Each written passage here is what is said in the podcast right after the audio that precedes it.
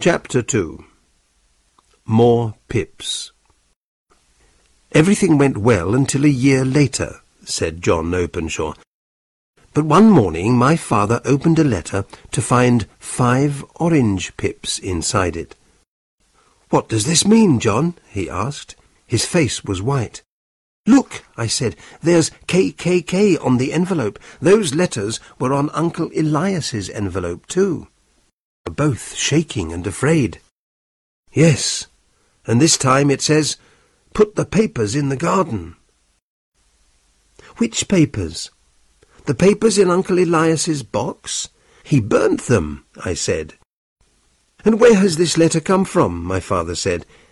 He looked at the envelope. Dundee, Scotland. Well, I don't know anything about pips or papers. I'm not going to do anything. Father, you must tell the police, I said. I remembered my uncle's letter from India, and I was very worried. No, they'll laugh at me. Let's just forget about it, he replied. Three days later, my poor father went to visit an old friend who lived some miles away. But he never came back. The police said that he was walking home in the dark when he fell down a hill.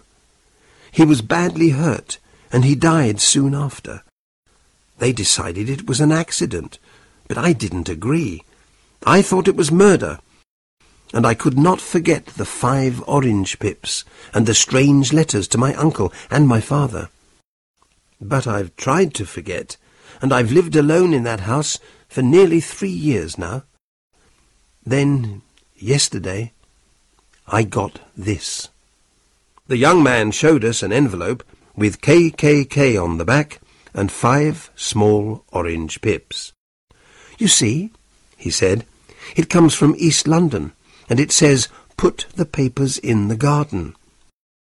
Those are the words that were in the letter to my father. So what did you do next? asked Holmes. Nothing, answered Openshaw. He put his head in his hands. I don't know what to do. I'm afraid. Nothing, cried Holmes. Young man, you must do something fast. You're in danger. Well, I've talked to the police, said Openshaw unhappily, but they laughed at me. They think that there's nothing to worry about. How stupid they are, cried Holmes. And why didn't you come to me immediately?